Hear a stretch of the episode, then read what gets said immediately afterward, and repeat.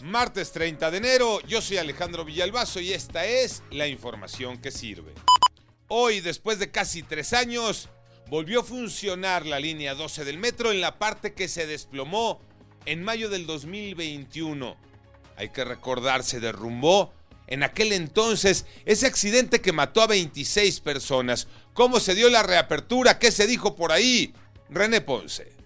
Hoy se reabre la línea 12 del metro a casi tres años de que fuera cerrada tras aquel desplome de la estructura sobre la que circula este sistema de transporte y que dejara más de una veintena de personas fallecidas y más de 80 heridos. Sin embargo, las puertas no se abrieron temprano como la gente hubiera deseado, esto con la intención de agilizar y aligerar su trayecto diario al trabajo a la escuela. Será hasta las 10 de la mañana que esto ocurra. La gente reconoce que siente desconfianza de volver a subir al metro en esta línea 12, la llamada línea dorada. No obstante, consideran que siempre será más rápido usar el metro que transportarse en autobús.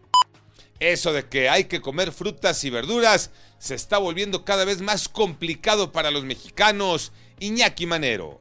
Gracias Alex. Estos son los otros datos. Los de los mexicanos que todos los días van al mercado a comprar esas frutas y verduras, no los del discurso oficial. Pero lo que están encontrando esos mexicanos es que los precios han subido 233%.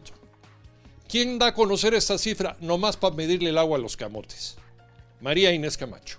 La Alianza Nacional de Pequeños Comerciantes reveló que en lo que va del año, frutas, verduras, granos y proteínas registran aumentos de hasta 233%. Por ejemplo, calabazas 150%, la cebolla 79%, una lata de atún 55.62%, mientras que la pechuga de pollo 79.47% y el kilo de huevo en 53.75%.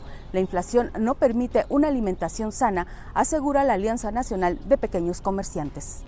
Continúa la fecha 4 del fútbol mexicano, esa que ya tuvo partidos adelantados, Tocayo Cervantes. Así es, Tocayo. Se juega la jornada de media semana, la primera doble del campeonato. Hay que recordar que en partidos adelantados ya se jugó la victoria del Tigre sobre el San Luis, el empate entre Monterrey y Querétaro y el triunfo del América sobre Bravos de Juárez. Para esta jornada destaca el Toluca contra las Chivas, pero todavía con la ausencia de Alexis Vega y claro, Javier Hernández, que aún no está disponible. Ojalá nos regalen buenos partidos, buenos momentos y mucho mejores goles. Yo soy Alejandro Villalbazo, nos escuchamos como todos los días de 6 a 10 de la mañana, 88.9 y en digital a través de iHeartRadio. Pásenla bien, muy bien, donde quiera que estén.